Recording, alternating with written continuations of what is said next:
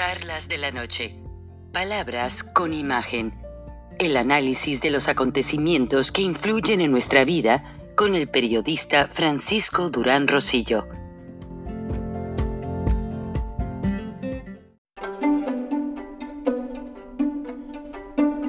Frank Durán Rosillo eh, te saluda y los saluda a todos ustedes, su amiga María Celeste Raraz, para invitarlos a que se suscriban a mi canal de YouTube María Celeste Raraz, tal como mi nombre, donde les informo todas las semanas eh, sobre entrevistas que tienen un tema que ayuda a mejorarnos como personas y de paso son interesantes.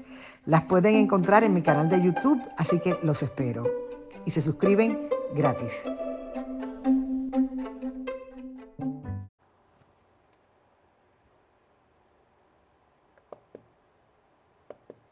Recording in progress. China tiene ya básicamente una dictadura desde hace muchos años. Lo que la Heritage Foundation lanzó esta mañana fue una alerta, porque ellos extendieron lo que le llaman una dictadura digital a nivel mundial. Y hay máquinas de censura y de control, o sea, centros de computación de censura y de control para manipular gente en Latinoamérica. ¿Dónde creen? México y Venezuela. Y justamente nuestro socio editorial, Rogelio Río Serrán, nos dijo hace algunos días que al final de la reunión de la CELAC habló el presidente chino como para despedir la reunión, como para considerarla todo un éxito.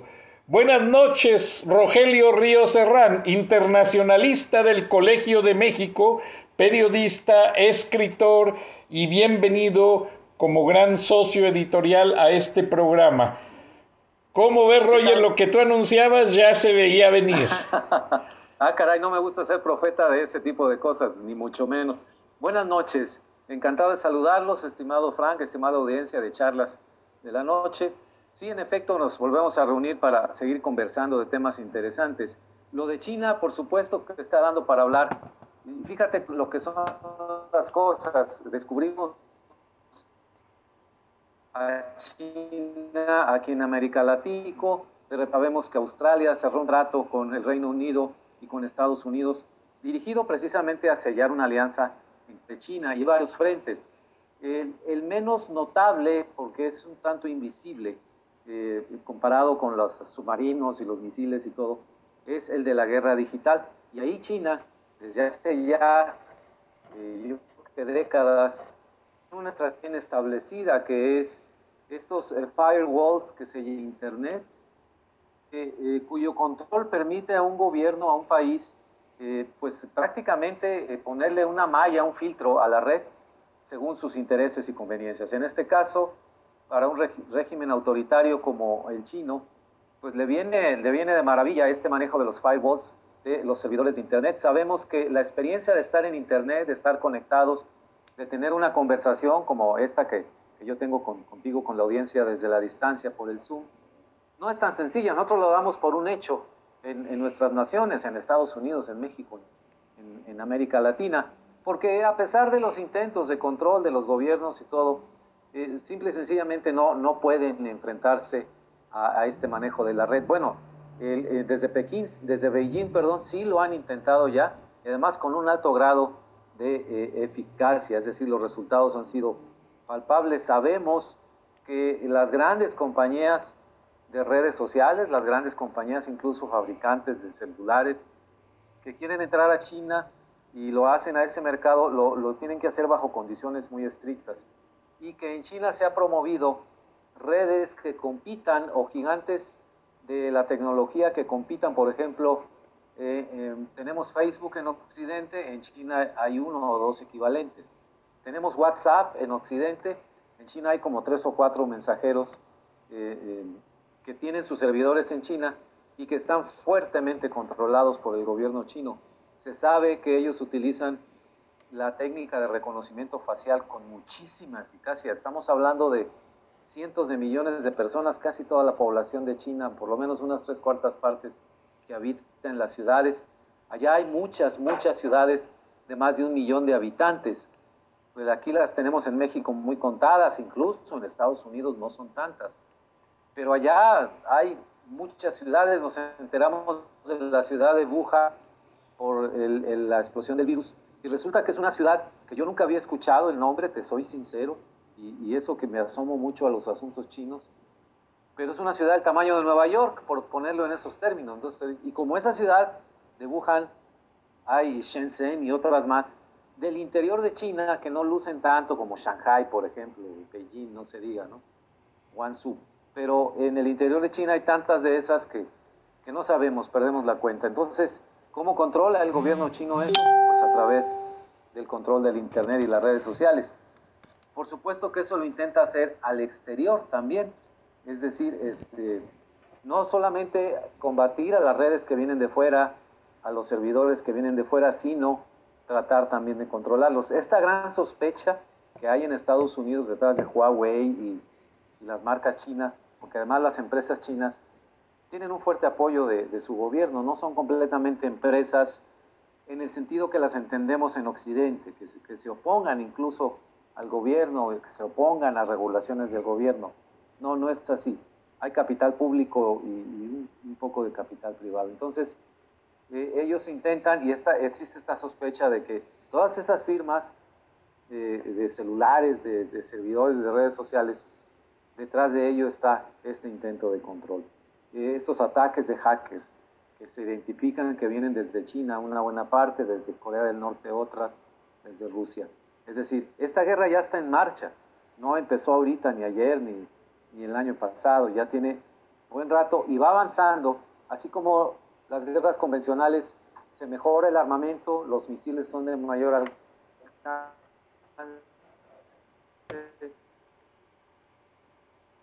Roger, te empiezo a perder, te perdí un minuto. eso es un nuevo campo de batalla de este siglo XXI. Perdón, Roger, te perdí un minuto. Sé que es como que se hizo un eco y ya no te pude captar.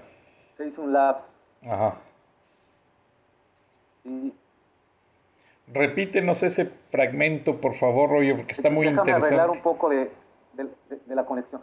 Bueno, mientras tanto, hablabas tú de las cámaras que hay por doquier en muchas ciudades chinas y se dice en un estudio precisamente hecho por el Heritage Foundation que son cerca de 450 millones de cámaras unidas en un sistema satelital eh, y componente de, de alta tecnología único en el mundo. Por ejemplo, China, si el tráfico está varado en una calle, ellos no necesitan tomar una foto de satélite o una imagen solamente para saber si en esa calle no fluye el tráfico. Con las mismas señales de los celulares que están interceptando, ellos se dan cuenta quiénes están en ese sector y qué es lo que está pasando. Ahora eso que decías del reconocimiento facial, lo combinan mucho también con el reconocimiento de voces. Ahora China pues ya maneja de manera digital su moneda, y no lo vemos muy lejano en México, ya que China le provee a México, al Banco del Bienestar, todos los cajeros, entonces ahí va a haber un control del gobierno para los dineros. China controla los beneficios de los impuestos, lo que le llaman el seguro social. China controla lo que es básicamente ya la persona en sí, en sus movimientos, en su moneda, en lo que habla y no habla. Entonces, Roger, ¿crees que al tener ellos un centro de control digital en México ya y otro en Venezuela, ¿crees que pronto estemos viendo eso también en Latinoamérica? No, yo creo que ya lo estamos viendo de alguna manera. Por supuesto que todas estas técnicas se aplican, le sirven a los gobiernos que buscan ese control.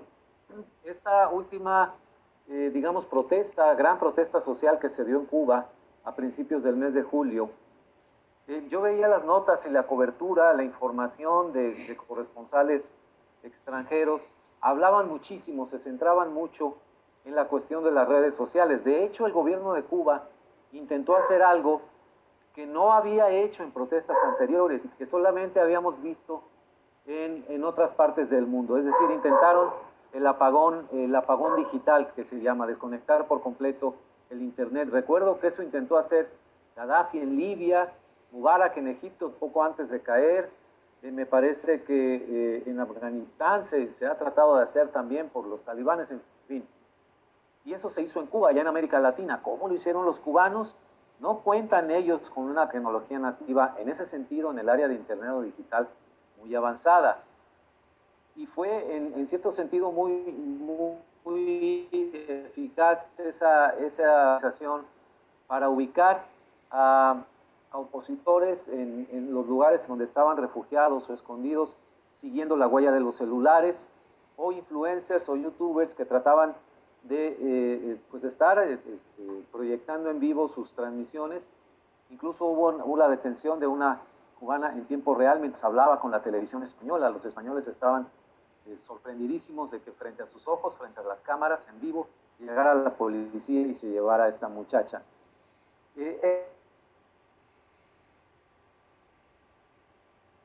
Te perdí, Roger.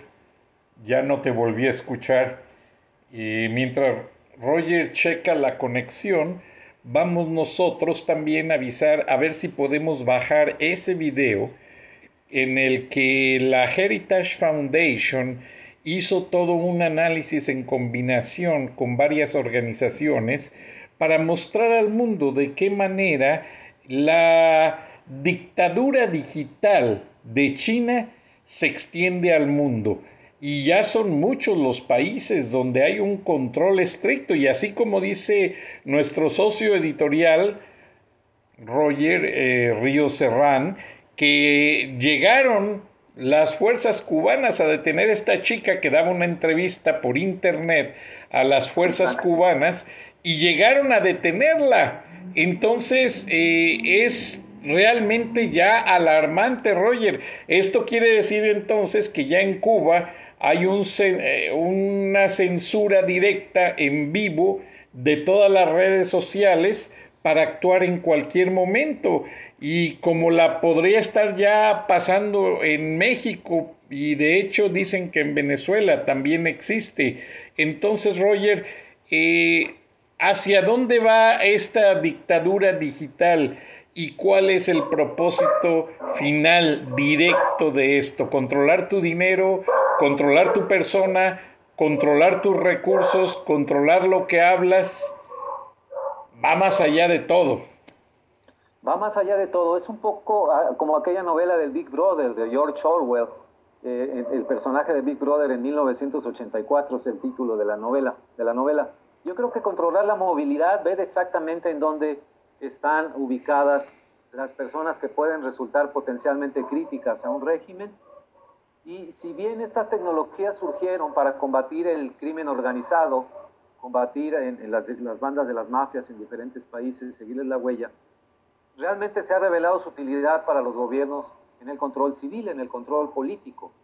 Y pueden ya seguir la huella de los movimientos financieros, lo que uno gasta en su tarjeta de crédito, cuando pagas a través del celular, porque ya prácticamente deja, dejamos de usar el, el, dinero en efectivo.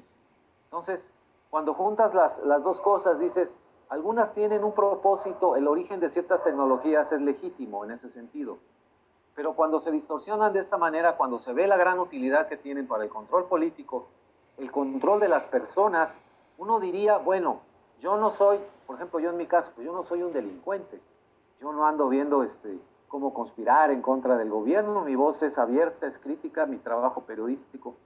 ¿Qué interés pueden tener en seguirme, en seguir, en averiguar lo que gasto en mi tarjeta de crédito? Bueno, el propósito del Big Data precisamente que recoge todo tipo de operaciones de todo tipo de gente mientras utilicen algún tipo de, de red, es que en el conjunto de los datos, si bien desde mi perspectiva individual yo digo, pues qué interés pueden tener en mí si voy y me compro un café y lo pago con tarjeta o no.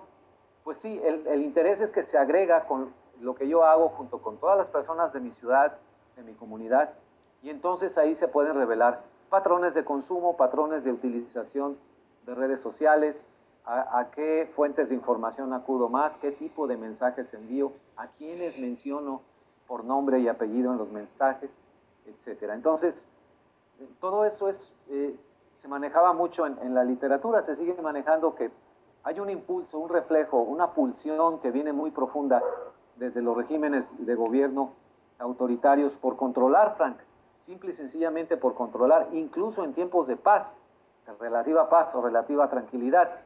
Eh, diríamos yo, yo diría incluso que China no tiene una amenaza externa de gran magnitud sobre sus fronteras, no va a sufrir ninguna invasión. Los conflictos que ha alimentado recientemente tienen que ver en sus orillas con Taiwán, que toda la vida ha sido así, que vuelan aviones, controlar lo que pasa entre las dos Coreas, etc.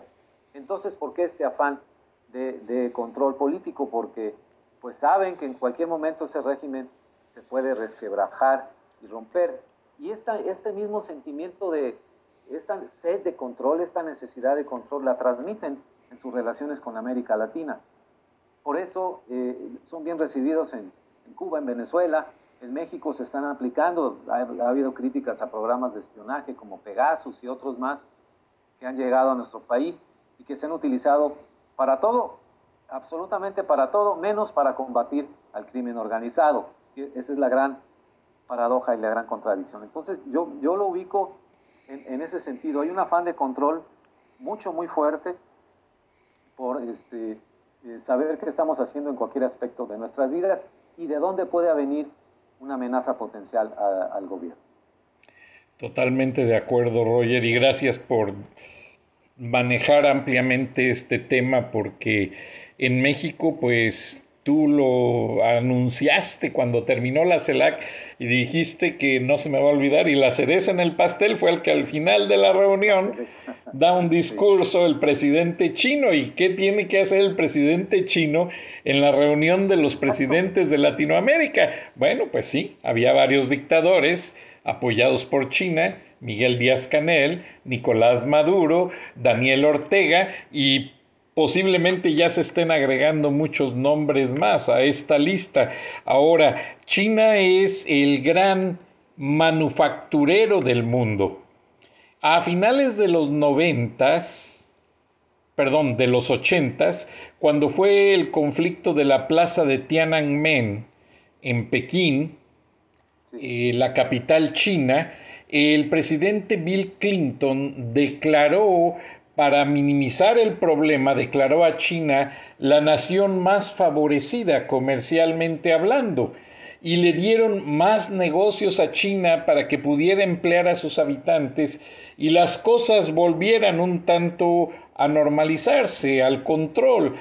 Pero sucede que ahora China tomó las riendas del comercio, de la manufactura, de tantas cosas, que ya Estados Unidos les controló el dinero que sacan de Estados Unidos y les dice, bueno, no te puedes llevar todas las ganancias, tienes que comprarme deuda pública.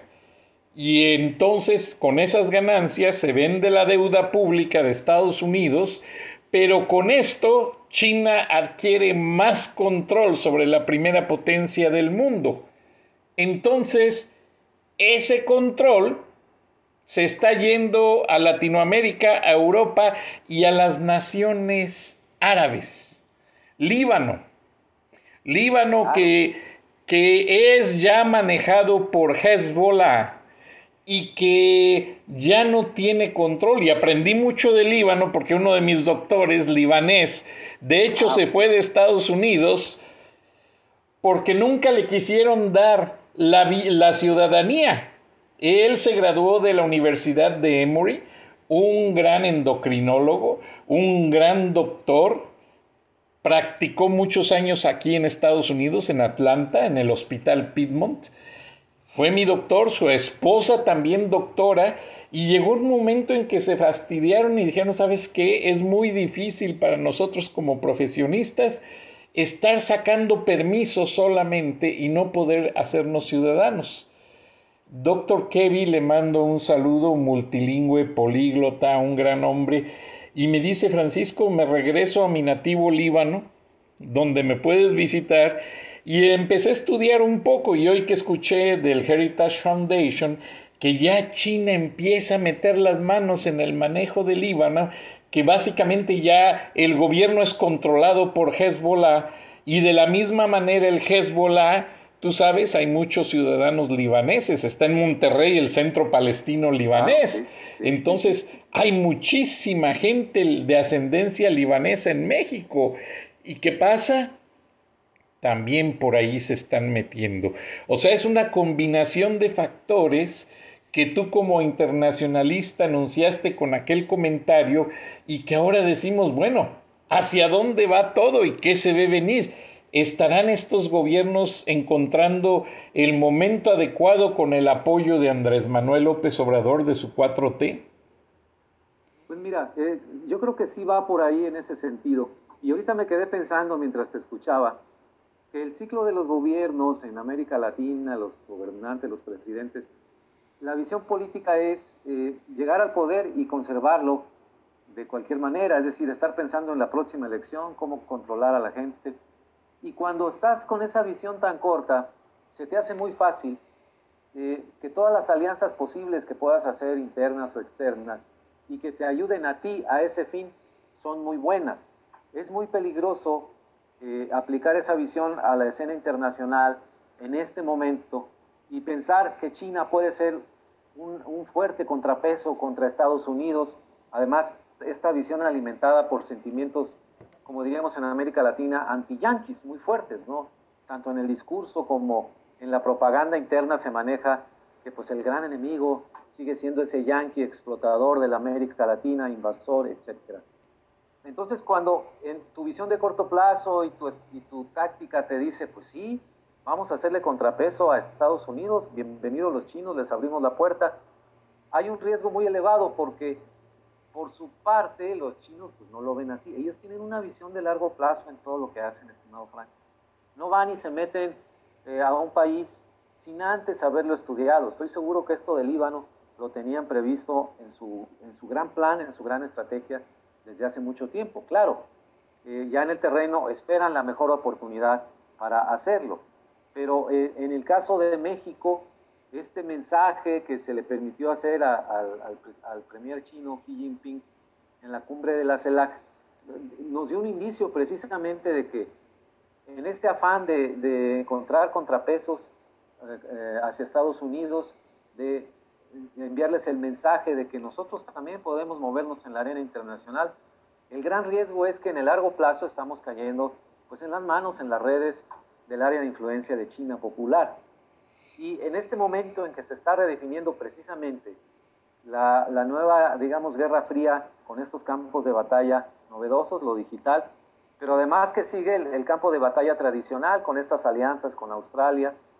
Y ha dicho, lo ha expresado ya muy claramente el presidente Biden, que hay una confrontación con China. Le dice que hay una competencia, no es una guerra, no es una hostilidad.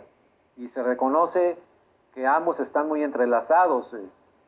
Eh, no, no, sé ahorita la cantidad exacta de bonos del Tesoro de Estados Unidos que haya comprado China. La última cifra, la tengo de hace años, eran 600 mil millones de dólares. Seguramente esa cifra ha aumentado por lo que decías de la deuda y, que ha adquirido China y que se le ha vendido. Entonces, en un momento dado, digamos, un arma es, eh, claro, es muy hipotético eh, decirle a Washington, cámbiame en un solo día todos estos bonos que tengo tuyos, ¿no? Dame un millón de millón de dólares, así como ir al banco en la ventanilla.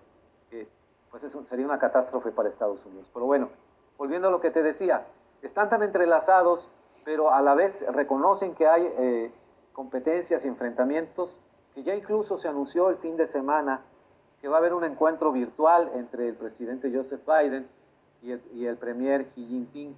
Eh, me parece que antes de fin de año se van a va a haber una videoconferencia para platicar asuntos pendientes. Y reiterado la Casa Blanca en este anuncio eh, esta idea de que estamos en competencia con China en diferentes terrenos, pero podemos encontrar otros terrenos, o common grounds que le llaman en inglés, en donde nuestros intereses nos hacen juntarnos y evitar que la parte en, donde, en que estamos en conflicto paralice a la parte en que sí hay acuerdos como ha sido anteriormente, ¿no? Este, de repente había presidentes de Estados Unidos que hacían mucho énfasis en los derechos humanos, que es un buen tema. Entonces, hacían tanto énfasis que los chinos se sentían amenazados y paralizaban el resto de la relación. Entonces eso dañaba por completo a toda la relación. Ahora el enfoque es, mira, en derechos humanos seguimos enfrentados y yo creo que va a ser un área siempre de enfrentamiento, pero somos eh, eh, socios comerciales, eh, somos las dos grandes potencias del mundo en este momento que estamos definiendo nuestras áreas de influencia. Estados Unidos no quiere que China entre en América Latina, China no quiere que Estados Unidos se acerque demasiado a los países de Asia que son sus vecinos. Eso es, digamos, lo natural en las grandes potencias, pero hasta dónde lo van a llevar, no sabemos. Lo que sí sabemos es en dónde podemos ubicarnos como gobierno de México. Es muy peligroso este juego, Frank, de, coquetear mucho con China y, darles mucho espacio en, en el margen de gobierno desde México, en la diplomacia mexicana, dando a entender a Estados Unidos, a nuestro principal socio político, comercial y de seguridad, que también tenemos opciones. Cuidado, mucho cuidado con eso. Ahora, Roger, ¿piensas tú que China, porque yo soy pues de una ciudad mediana, allá en el sur de Guanajuato, Acámbaro, la primera ciudad fundada en el estado de Guanajuato, y tenemos 250 ah, mil, casi 300 mil habitantes, o sea, ya no es tan pequeño. La, una de las presas más grandes del centro del país, después de Infiernillo, está ahí en Acámbaro, un, un granero agropecuario, y bueno, hay mucha situación de agroindustria, pero yo veo que voy dos, dos veces por año a ver a mi familia y ya, ya hay ciudadanos chinos viviendo en ese lugar ya hay restaurantes chinos, chinos, chinos, donde todo lo cocinan los chinos. O sea, a mí me dijo un amigo que el exgobernador de Hidalgo, Osorio Chong, que tiene raíces chinas, siendo secretario de gobernación, les abrió mucho la puerta. Y bueno, no estoy en contra, la verdad que te impresiona la educación de las comunidades asiáticas, son muy trabajadores. Ellos usan el jardín para cultivar vegetales, para cultivar eh, granos, para tener animales que producen carne, pieles, etcétera. Ellos tienen su sistema de tuberías afuera de las casas y los edificios. Precisamente por los terremotos pasa algo y lo reparan sin tener que romper todas las ah, paredes. Y se lavan las manos el, lavabo y los fregaderos que les llamamos de los trastes están desaguando en un tanque. Y ese tanque lleva el agua a los tanques de los excusados, o sea, le dan doble uso doble uso al agua, no la tiran, no la desperdician. Y esa agua ya enjabonada pues hasta cierto punto mitiga un poco los malos olores de lo que es las estaciones donde hacemos nuestras micciones y el resto de nuestras necesidades. Pero a mí me llama mucho la atención. ¿Por qué ahora llega tanto ciudadano chino? Es más, me gusta ver las motocicletas y en México abundaban antes las Islo, que su nombre significa el nombre de un empresario de Saltillo, Isidro López, un hombre muy conocido que se asoció un tiempo con la Honda, hicieron motocicletas muy bonitas, después este, vinieron las Carabela, marca italiana, en México, allá en Guanajuato, pues había mucho motociclismo por el hecho del campo y se hacían carreras a campo traviesa, etcétera, y ahora bien las tiendas ya las motocicletas son chinas, ya en su mayoría ya llegan de China. Y no sé, pero también hechas como las Islo y las Carabela, pero si en México tuvimos una gran planta de motocicletas Islo, ¿por qué traer de afuera y, no consumir lo, lo, interno? O sea, eso también me da un gran aviso de que las cosas están cambiando, las cosas están siendo cada vez más influenciadas por China en nuestro país. Ahora, ¿El gobierno de Andrés Manuel crees que haya pactado ya con esa influencia china para que, como diciendo, a Andrés Manuel López Obrador no le interesa lo internacional, tú lo dijiste en el programa la semana pasada, todo se lo maneja Marcelo Ebrard, a él le interesa lo interno, pero ¿crees que de alguna manera en quien haya delegado el manejo de la relación internacional, pues tenga instrucciones de fortalecer la relación internacional para ponerse al tú por tú con Estados Unidos? Mira, yo creo que sí va por ahí, porque esta búsqueda de contrapesos, en la, visión del presidente, pues es muy limitada a cuestiones internas, pero si le ha dado, digamos, el margen de acción al canciller Ebrard para manejarse en la arena internacional sobre este principio de, oye, búscame contrapesos contra Estados Unidos, eh, sí, sí, sí se enfoca en, en, esto que dice, sí es una buena hipótesis para explicarnos. Además, mira, hay un, hay un margen natural, legítimo, de búsqueda de contrapesos a Estados Unidos, pero vamos a entenderlo en otro lenguaje. Se ha hablado desde hace mucho tiempo en México de la necesidad de diversificar, ese es el concepto que se utiliza. Por ejemplo, nuestras relaciones comerciales con Estados Unidos. Sabemos que 80, casi el 90% de nuestro comercio exterior, nuestras relaciones financieras, nuestros intercambios de tecnología son con Estados Unidos. Esto también es natural. Somos vecinos, compartimos una extensa frontera de 3.000 kilómetros. Pero llega un momento en que esta excesiva concentración, como lo sabe cualquier empresario, comerciante, que, oye, se pesca un buen cliente que casi te, te compra todo lo que fabricas y todo, y estás contento, estás feliz. Pero un día que ese cliente amanece de malas o que te empieza a decir, ¿sabes qué? Mándame la mitad nada más, pues casi te hunde el negocio. Entonces, es, es, sano diversificar. Perfecto, hasta ahí estamos de acuerdo. Y si, y si lo aplicas también a la política exterior, pues está muy bien. Es decir, tenemos una embajada y 50 consulados en Estados Unidos porque es nuestra principal relación. Pero no debemos olvidar nuestro lazo con la madre patria, con España, que ahorita está muy dañado. No debemos olvidar también que ha habido presidentes anteriores que han tenido la visión de decir, acerquémonos a, la cuenca del Pacífico, que se le llama Asia-Pacífico, América Latina, y con los países de América del Sur, con Colombia, con Chile, que también intentan ver hacia el Pacífico, pues también hay una alianza de, países de México con ellos para eh, tener esta visión del Pacífico, de Japón, de China, de todos los países que comercian y tienen relaciones con México. Todo esto está muy bien. Hasta aquí vamos, digamos, razonablemente bien. Eh, evitar el riesgo de que la excesiva concentración de repente nos paralice si hay una crisis en Estados Unidos, si hay un presidente que que quiere ver un Estados Unidos más cerrado, ahora llegó un presidente que lo quiere volver eh, a, ver más abierto, en fin.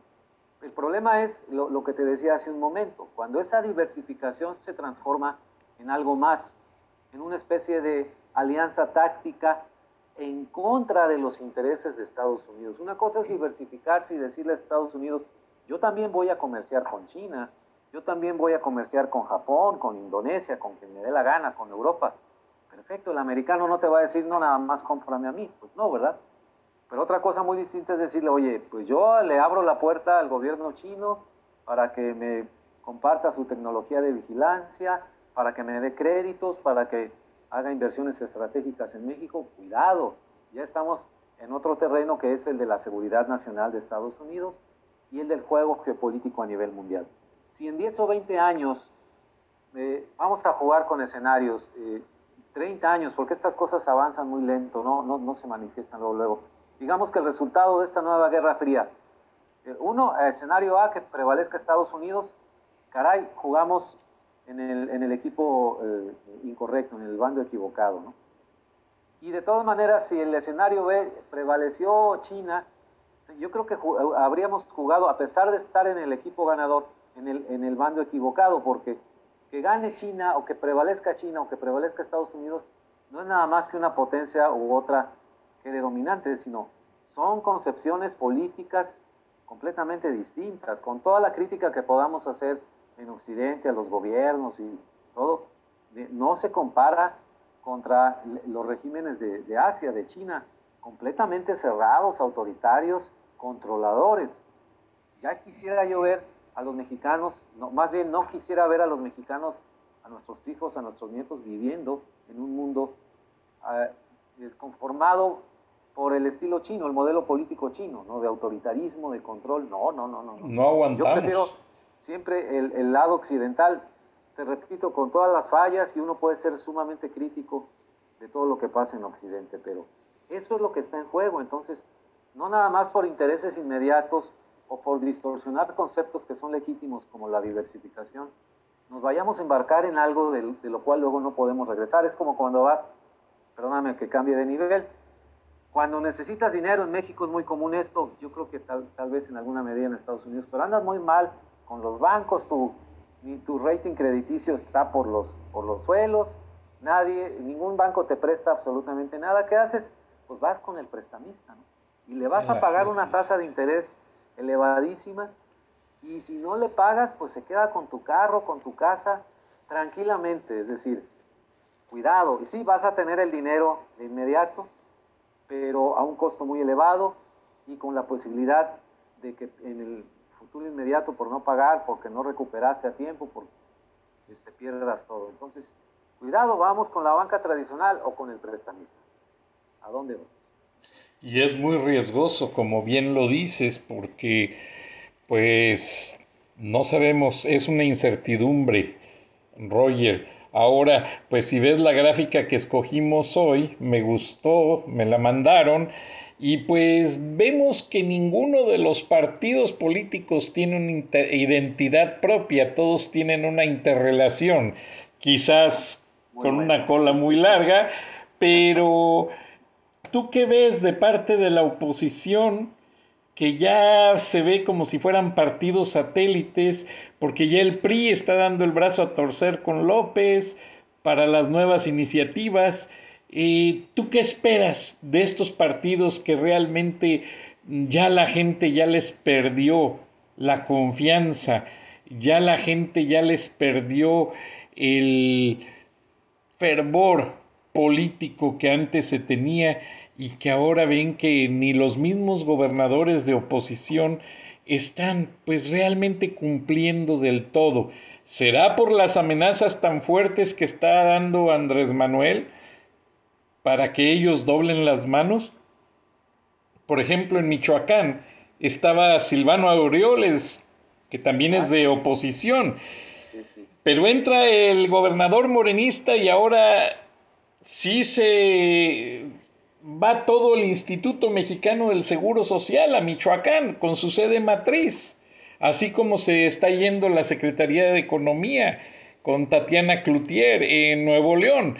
O sea, esa descentralización de dependencias, ¿no crees tú que sea nada más otra distracción para mandar dinero a los estados y para aplacar a la gente, para comprar conciencias, para dominar el empleo de la gente en esos sectores y así de esa manera tener algo provisionalmente controlado mientras China entra con toda la mano?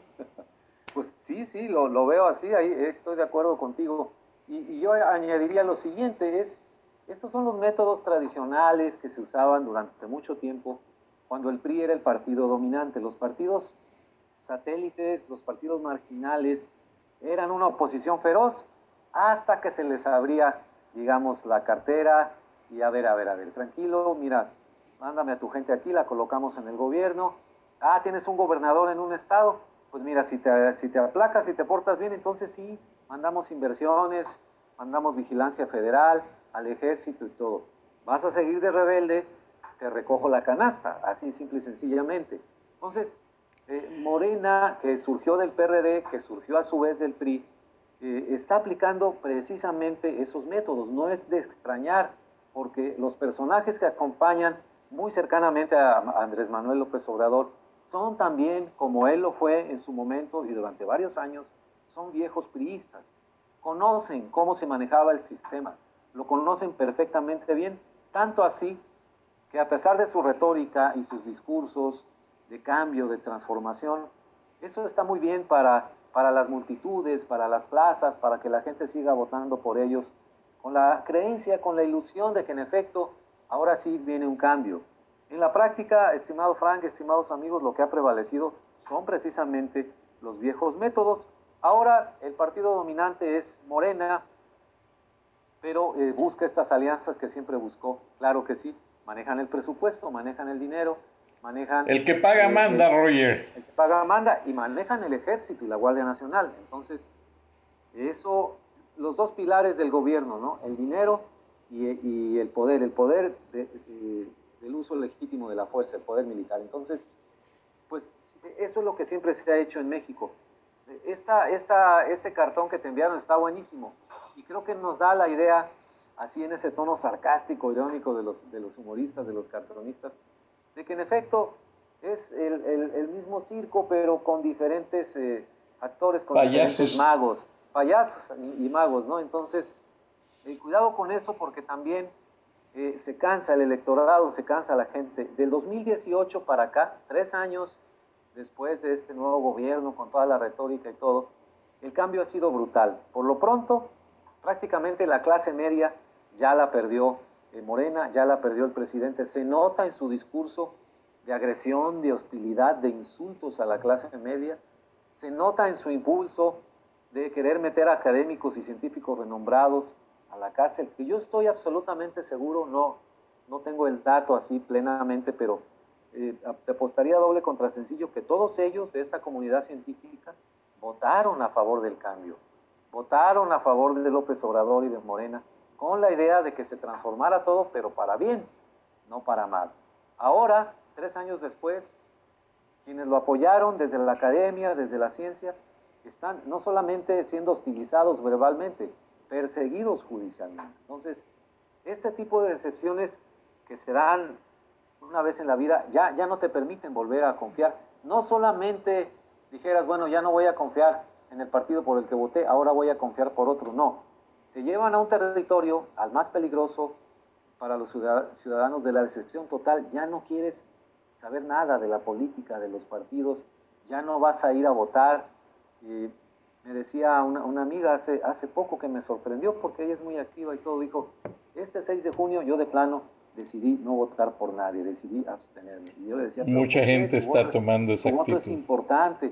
decía, es que ya no creo en nada. Yo ya no les creo absolutamente nada. Todo es circo. Este nivel de decepción eh, es muy, muy peligroso porque entonces es dejar hacer a los que sí están ahí metidos a esta las colas entrelazadas ahí de, todos, pues como ven que la gente ya se interesa cada vez menos, pues es como una especie de campo libre para ellos. Entonces, es bastante patético estar viendo ahora que los gobernadores de oposición a uno le ofrecen una embajada al que estuvo en Sinaloa, Quirino, Ordaz, y, él sonriente la acepta, ¿no? Después de que él es, él, es priista, de hecho, y ya le dijo el presidente que lo va a mandar de embajador a España, no, pues feliz el.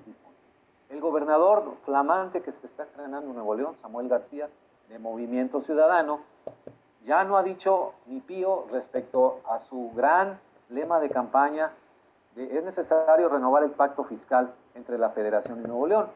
Lo último que hizo es eh, este, decir que va a trabajar muy de la mano con el presidente López Obrador, que ya se puso de acuerdo con él. Entonces toda la gente está así, oye, y lo que traías de campaña, acabas de entrar, apenas va en su segunda semana y ya se está alineando. Cuidado, porque eso funciona, son mecanismos que funcionan, probados ya en la política mexicana. ¿Cómo controlas a los gobernadores? Pues les quitas la canasta. A Jaime Rodríguez Calderón, el, el anterior gobernador independiente de Nuevo León, eso le hicieron. Desde hace tres años que se lanzó como candidato presidencial y todo, dejó de llegar dinero a Nuevo León, nada más el mínimo indispensable, que ese sí no lo puede cortar la federación. Se frenaron los proyectos de obra pública aquí, la línea del metro pendiente, no se construyeron hospitales. Bueno, parecía que Nuevo León no existía para la federación, a pesar de que aporta muchos recursos, ¿no? Este, un 10% del Producto Interno Bruto de México lo aporta Nuevo León, entonces, y no recibía nada a cambio. ¿Por qué? porque el gobernador, el Bronco, se le ocurrió pelearse y ser candidato a la presidencia en contra de López Obrador. Entonces, así funciona, así funciona el asunto. Sí, está López Obrador teniendo con ese control económico y control militar, está teniendo una congeladora que le facilita mucho relegar gente o enemigos y otro que te faltó posiblemente el de la justicia Ve cómo traen a Ricardo Anaya, cómo ah, demandaron a Gilberto Lozano. ¿En qué acabó lo de Anaya? Anaya sacó unos videos, según él, comprobando que todas las acusaciones son falsas, pero ya no se volvió a escuchar de él. Es que tenía, eso lo sacó brevemente a una audiencia que tenía la semana pasada, el martes de la semana pasada, iba a presentarse por segunda ocasión ante la fiscalía. Un juez, el juez que lleva el proceso, decidió postergar la audiencia hasta finales de noviembre. Y yo creo que así se la van a ir llevando porque han visto, han hecho efecto los videos de Anaya, no creas, este, la exhibición de, pruebas y de lo están fortaleciendo lo están como candidato. Exactamente, alguna vez lo habíamos comentado también en, en, este programa, que atacas tanto a alguien que en realidad estaba ahí, pues sí, entre los opositores, pero tampoco destacaba mucho. Lo atacas tanto que le das mucho protagonismo. Despertaron al tigre. Como le pasó a López Obrador con el desafuero, ¿no? Lo atacó tanto Fox y no pudo hacerle nada, que lo dejó pero ni mandado a hacer para pelear la, la candidatura presidencial en el 2006. No la ganó, pero dio mucha pelea. López Obrador, que hasta el momento había sido un político más, tampoco era muy destacado. Su gestión como jefe de gobierno había sido pues regular, tampoco nada, nada brillante, ¿no? Si acaso destacó porque desde entonces se ligó con Carlos Slim en el proyecto de, de revivir, remodelar todo el centro histórico de la Ciudad de México. Ese lo pagó el ingeniero Slim. Y a un gobierno en ese entonces era del PRD, de López Obrador, un gobierno de izquierda, y se deshacía en caravanas López Obrador, o le invitaba a los eventos, porque le reconstruyó el centro histórico que estaba invadido de vendedores ambulantes, de edificios derruidos. Eso costó una millonada. Por supuesto, al ingeniero Lim la recuperó. En otro sentido. Claro que sí. Y quedó bien, quien lo dijera, con quien algún día llegaría a ser presidente de México. así funciona, Así funciona Qué lástima, Roger, lo que nos rebasa a todos y nos saca de proporción son los tiempos. Se nos ha eh, arruinado pues el tiempo, que ya lo cumplimos. ¿Qué dejas en el tintero para mañana, mi apreciado Roger? Pues mira, seguir este, eh, muy de cerca, porque todavía no se ha definido qué va a pasar en el Congreso en Estados Unidos con el paquete que ha solicitado el presidente Biden. De ahí, ¿por qué insisto tanto? A lo mejor soy muy repetitivo en esto, de que tiene que ver con México, tiene todo que ver, estimado Frank. Todo. A como nos vaya a ir en el mediano plazo, es depende de cómo le va a ir a Estados Unidos. Si frenan al presidente Biden, si le recortan demasiado, y quien lo dijera, fuego amigo, es decir, hay senadores, hay congresistas demócratas que le están poniendo eh, reparos, los republicanos viendo desde lejos nada más con las palomitas sentados cómo se pelean los demócratas. Bueno, de ahí depende también todas las posibilidades que podamos ver en el mediano plazo en México, que está volviendo la inflación, la recuperación económica en México va mucho más lenta de lo que los discursos oficiales dicen. Yo por eso sigo con ese pendiente, eh, lo que pasa en Estados Unidos. Bueno, Rogelio Ríos Serrán, internacionalista del Colegio de México, periodista, escritor y socio editorial. Gracias, Roger. Pues nos escuchamos en la radio y nos vemos en este canal mañana y cuando ustedes gusten, porque estamos cerca de 29 plataformas, para, perdón, 39 plataformas ya para radio y en YouTube, en Vimeo y varias más que nos pueden encontrar. Gracias a todos, buenas noches Roger, buenas noches a todos y nos escuchamos mañana. Hasta entonces.